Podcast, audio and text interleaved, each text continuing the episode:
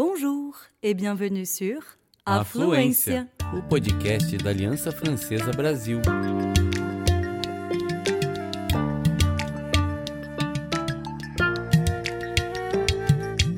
Você está ouvindo Tête à tête. entrevistas em francês ou português.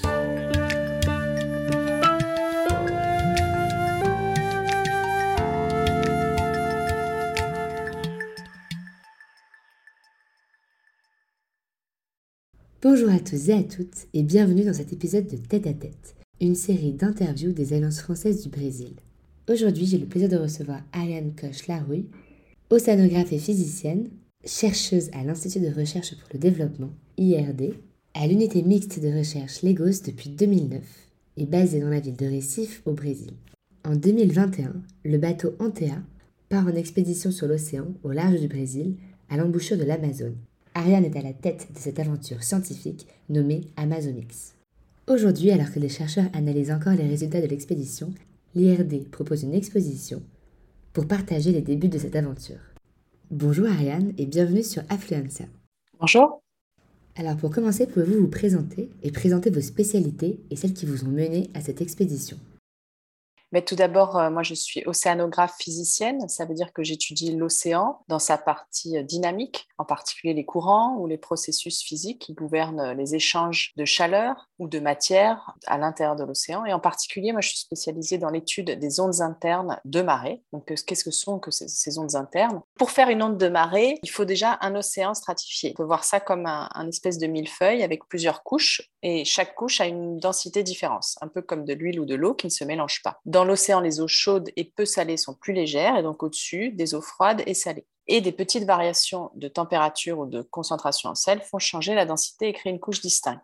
Ensuite, pour faire une onde interne de marée, il faut des courants de marée. Ceux-ci sont liés à l'attraction de la Lune, par exemple, ou du Soleil, et créent des courants homogènes sur toute la colonne d'eau. Quand ces courants de marée, qui oscillent par exemple à des fréquences genre 12 heures, rencontrent une forte pente topographique, comme par exemple un talus continental ou un mont sous-marin, ou même une dorsale, alors on peut générer des ondes internes.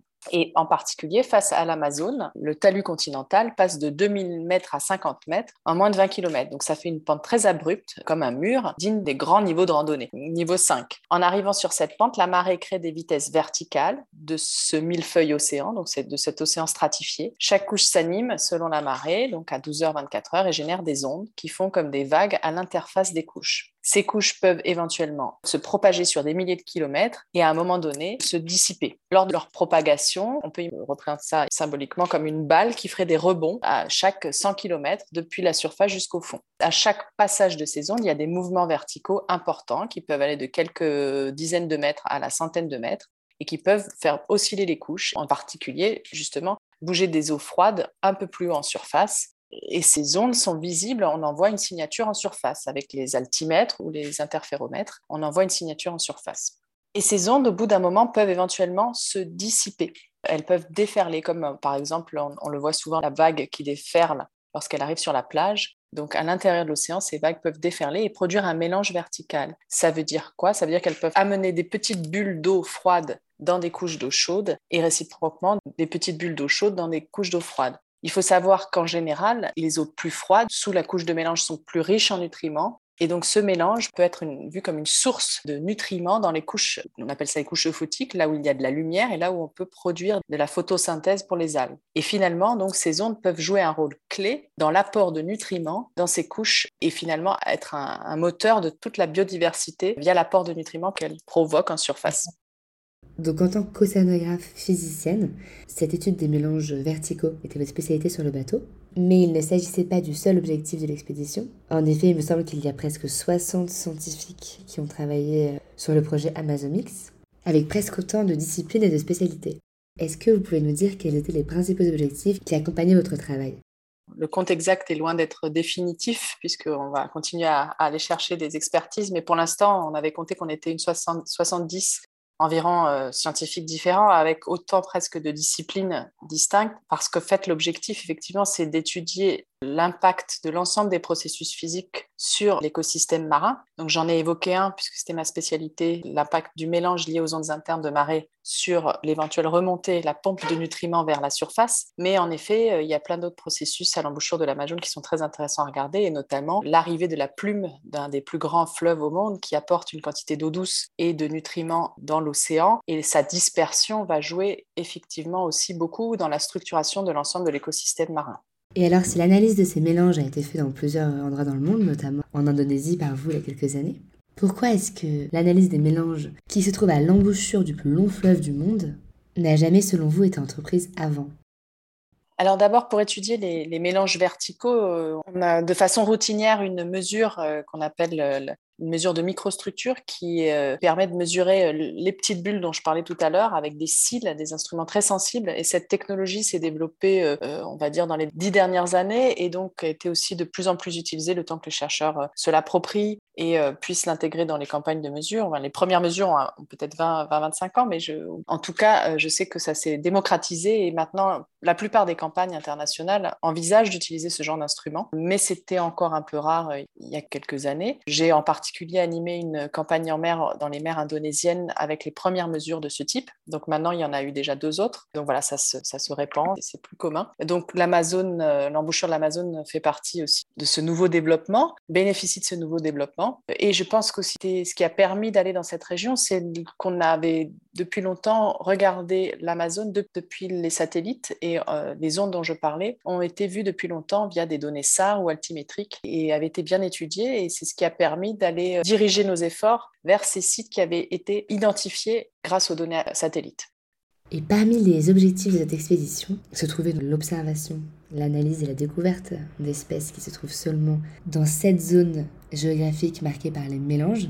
Est-ce que vous pouvez nous parler des découvertes les plus marquantes de l'expédition alors, c'est vraiment pas ma spécialité. Moi, je ne suis pas biologiste, je suis physicienne, mais je sais que dans cette région, effectivement, malgré l'importance de l'écosystème et de la diversité pour l'activité des pêches au Brésil, toute l'activité économique, encore très peu d'études avaient été menées dans cette région et euh, il y avait une grande biodiversité qu'on ne connaissait pas. Et évidemment, Amazonix a participé à découvrir de nouvelles espèces. J'en ai vu des photos, mais je serai incapable de vous donner euh, les noms. L'album qui répertoriera toutes ces nouvelles espèces est en cours de préparation. Mais un fait important moi, qui m'avait marqué aussi et motivé pour préparer cette campagne, c'était un papier qui notait la présence de coraux dans cette région, alors que normalement, vu les conditions, la présence de l'eau douce de l'Amazone et l'acidité, etc., à cause du panache, on n'aurait pas dû avoir la présence de coraux comme ça. Et c'est ça qui m'a permis aussi de croire en l'impact potentiel du mélange lié aux ondes internes, qui est vraiment sur le talus. Et les coraux avaient été découverts juste au sommet du talus. Et donc, je me suis demandé dans quelle mesure ce mélange pouvait avoir un impact sur ces coraux. Et c'est ce qui a motivé et dynamisé tout le groupe euh, sur ces questions.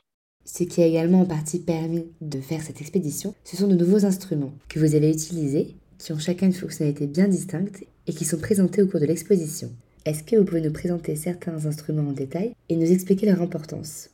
Donc il y, a des instruments effectivement très spécifiques. Il faut rappeler que sur le bateau, on n'était que neuf embarquants, ce qui est très peu pour l'ensemble des 20 ou plus disciplines que j'évoquais euh, avant. Et donc chaque personne devait être capable de gérer euh, plusieurs prélèvements dans plusieurs disciplines qui n'étaient pas forcément la sienne, sa spécialité. Ensuite, effectivement, il y avait des instruments euh, assez euh, nouveaux, comme par exemple euh, l'instrument qui permet de mesurer la microstructure. C'est encore un instrument très fragile, difficilement manipulable, qui peut se casser très facilement. Si on le lance sur une crevette, par exemple, tous les capteurs sont cassés. Or, bah, c'est quand même possible de rencontrer des crevettes quand on lance un instrument.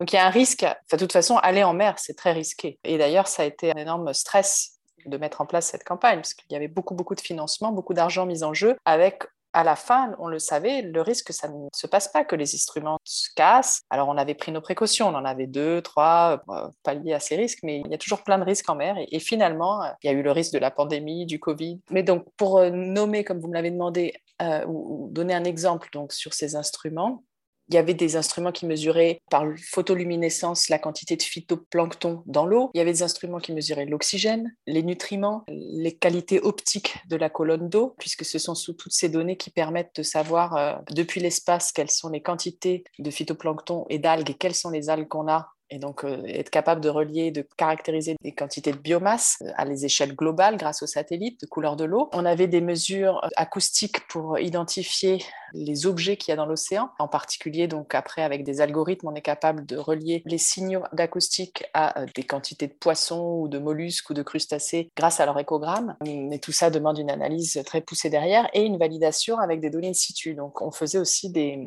des chaluts mésopélagiques ou benthiques pour aller échantillonner euh, les poissons présents dans la colonne d'eau et après pouvoir les comparer à l'échogramme. En ce qui concerne la physique, on mesurait évidemment euh, la température, la salinité et le mélange dont j'ai parlé tout à l'heure, les petites bulles qui permettent de mélanger l'eau sur la verticale, donc la dissipation. Encore plein de données que j'ai pas le temps de détailler ici. Vous nous avez parlé ici de la partie d'expédition à bord du bateau, en TA. Mais une expédition, c'est beaucoup plus large que ça. Il y a d'abord une partie de préparation, puis suit la partie de l'aventure sur le bateau, et enfin la partie en laboratoire d'analyse. Donc si on parle d'une expédition dans sa globalité, combien de temps est-ce qu'il faut prévoir, plus ou moins, et quelles sont les étapes pour arriver à bout d'une telle recherche?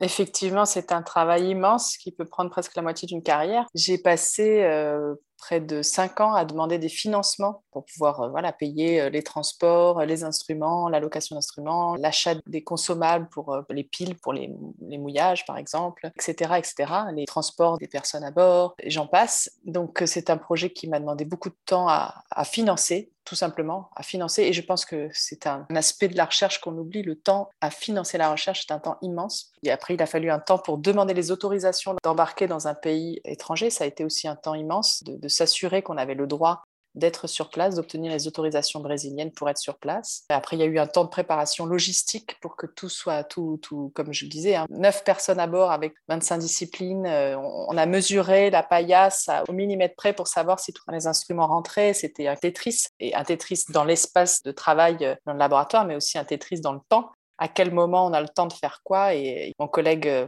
qui était chef de mission à bord s'est arraché les cheveux pour que tout tienne. Enfin, à chaque opération, il fallait courir pour aller à la suivante. C'était un réel challenge. Euh, je pense qu'on a voulu euh, faire beaucoup de choses sur un petit bateau. Mais bon, on y est arrivé, donc on est assez fiers de ça. Mais c'était beaucoup, beaucoup de, stress aussi pendant. Moi, j'étais à terre, donc essayé d'apporter toute mon herbe depuis la terre. Donc, voyant par exemple des cartes satellites de mesure de couleur de l'eau là où était le bateau pour essayer d'anticiper les courants, les masses d'eau qu'ils pouvaient voir, pour éventuellement ajuster les positions des stations. Et ensuite, maintenant, le temps qu'on aura pour analyser tout ça, je pense qu'on a un précieux jeu de données qui va nous permettre de répondre à certaines questions qu'on avait prévues au départ et beaucoup d'autres qu'on n'avait pas prévues, parce qu'à chaque fois qu'on pose une question, il y en a 20 autres qui se déroulent derrière. Et donc, je pense qu'on a au moins une dizaine d'années de travail euh, à analyser ces données, peut-être même plus, et que sûrement, en tout cas, ça va ouvrir plein d'autres nouvelles questions et de travaux de recherche très intéressants derrière. J'aimerais vous poser une dernière question sur votre place de femme en tant que chercheuse. En effet, sur Influencia, nous nous sommes déjà intéressés au profil de femmes scientifiques, donc des femmes d'hier et d'aujourd'hui, à travers leur parcours et leurs travaux, dans une série intitulée Tête chercheuse. La reconnaissance de l'importance de certaines chercheuses et de l'impact de leurs travaux dans l'histoire des sciences est souvent en effet minimisée dans un monde essentiellement composé d'hommes, et leur parcours est même souvent semé d'embûches. Le fait d'être une femme à la tête d'une grande expédition scientifique composée en grande majorité d'hommes a-t-il été, selon votre expérience personnelle, un facteur plus difficile pour être reconnu ou écouté? Et est-ce que vous pouvez nous parler plus largement de ce que représente pour vous le fait d'être une femme dans le milieu de la recherche et de la science en particulier? Avec mes collègues et l'équipe que j'ai choisie, avec lesquelles j'ai choisi de travailler, je pense que ça ne joue pas d'être une femme ou un homme et que c'est vraiment les idées qui euh, prévalent, donc la construction d'idées. On est d'ailleurs une très très bonne équipe, très dynamique. C'est très agréable de travailler dans, dans l'équipe. On s'est tous choisis et c'est vraiment un régal. Maintenant, oui, euh, être une femme dans la recherche, euh, c'est sûrement euh, différent que d'être un homme dans la recherche. C'est vrai que le temps de parole, je pense que qu'ont les femmes dans des tables rondes, des discussions, et je l'ai remarqué comme ça en, observateur, est parfois moins grand. Je dirais que le fait qu'on soit moins nombreuses. Mais après, il y a toujours des exceptions. Il y a des femmes qui brillent par leur... C'est difficile de faire des généralités. Et moi, personnellement, en plus, en général, je m'éloigne des, des hommes qui, sont, qui auraient un genre de problème. Euh, donc finalement, j'éloigne, mais je ne pense pas que ça veuille dire qu'il n'y ait pas de problème. Voilà, mais moi, je les fuis. Cette capacité à fuir euh, les personnes qui pourraient avoir un problème avec une femme chercheuse. Eh bien, merci beaucoup, Ariane, de nous avoir partagé votre expérience et votre expertise au sein de l'expédition Amazonix, ainsi que votre ressenti sur des questions aussi importantes. J'étais ravie de vous accueillir sur Influenza et je vous souhaite de très bonnes analyses, du coup, qui vont durer plusieurs années aux suites de cette expédition. Et encore un immense merci d'avoir pris le temps de vulgariser cette expérience pour nous la transmettre au mieux. Au revoir. Au revoir, merci.